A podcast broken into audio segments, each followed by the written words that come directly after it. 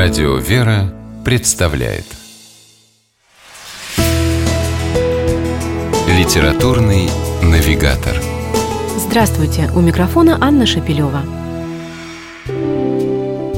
Алексей Толстой в своих воспоминаниях рассказывает, как однажды пообещал знакомому издателю журнала небольшой рассказ. Дело оставалось за малым – сесть и написать его. Но когда Толстой приступил к работе, стало понятно, что маленьким рассказ не получится, и что это вообще будет не рассказ, а целая повесть, причем автобиографическая. Как признавался сам Толстой, перед ним будто раскрылось окно в далекое прошлое со всем его очарованием, нежной грустью и остротой восприятия. Так на свет появилось знакомое всем еще со школьной скамьи произведение «Детство Никиты».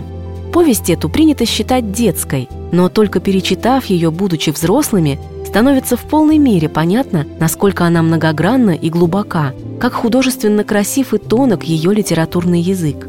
Детство Никиты Алексея Толстого вызывает в душе ощущение давно забытого, безусловного счастья, когда радостно просто от того, что живешь, дышишь, общаешься с родными и близкими. В этом смысле, пожалуй, очень символично звучит первое черновое название, которое дал своему тексту автор. Повесть о многих превосходных вещах. Пушистый снег, морозные узоры на окнах, санки, рождественская елка, игрушки для нее мастерят всей семьей. Как часто мы попросту перестаем замечать подобные мелочи, а ведь они способны наполнить нашу жизнь радостью. Писатель мастерски это подчеркивает. Столь же тонко выделяет Алексей Толстой чистоту детской души, ее способность чутко воспринимать окружающий мир. Главный герой, мальчик Никита, самый обычный ребенок. Ему не очень нравится заниматься арифметикой с домашним учителем Аркадием Ивановичем. Куда охотнее он бегает во дворе с друзьями. И на маму порой сердится, особенно когда та не пускает гулять в мороз или заставляет тепло одеваться.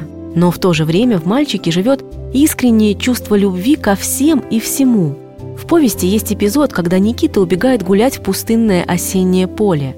Внезапное одиночество, когда кажется, будто во всем мире больше нет никого – пугает мальчика, и он молится. «Господи, дай, чтобы было все хорошо, чтобы мама любила, чтобы я слушался, чтобы вышло солнце, выросла трава». Кстати, природа отдельный и тоже главный герой повести. Толстой словно рисует настоящее живописное полотно. Синий вечер, отражающийся в лужах, затянутых тонким льдом, или утренний дымок в густых чащах сада. Этой природой по-настоящему дышишь, как дышишь сдобным ароматом куличей, которые пекут в доме Никиты перед Пасхой. А в саму пасхальную ночь вместе с героем слышишь, как множество голосов поют «Христос воскресе из мертвых», светятся огоньки свечей, и всем сердцем веришь, что все плохое пройдет. Глава «Страстная неделя», в которой Алексей Толстой описывает Пасху глазами Никиты, небольшая, но, безусловно, одна из самых сильных в книге. Автор говорил, что за эту повесть готов отдать все свои предыдущие романы и пьесы.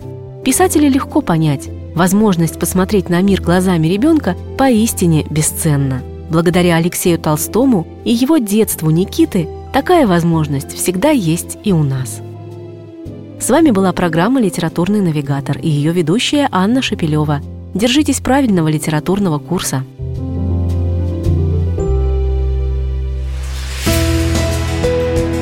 Литературный навигатор.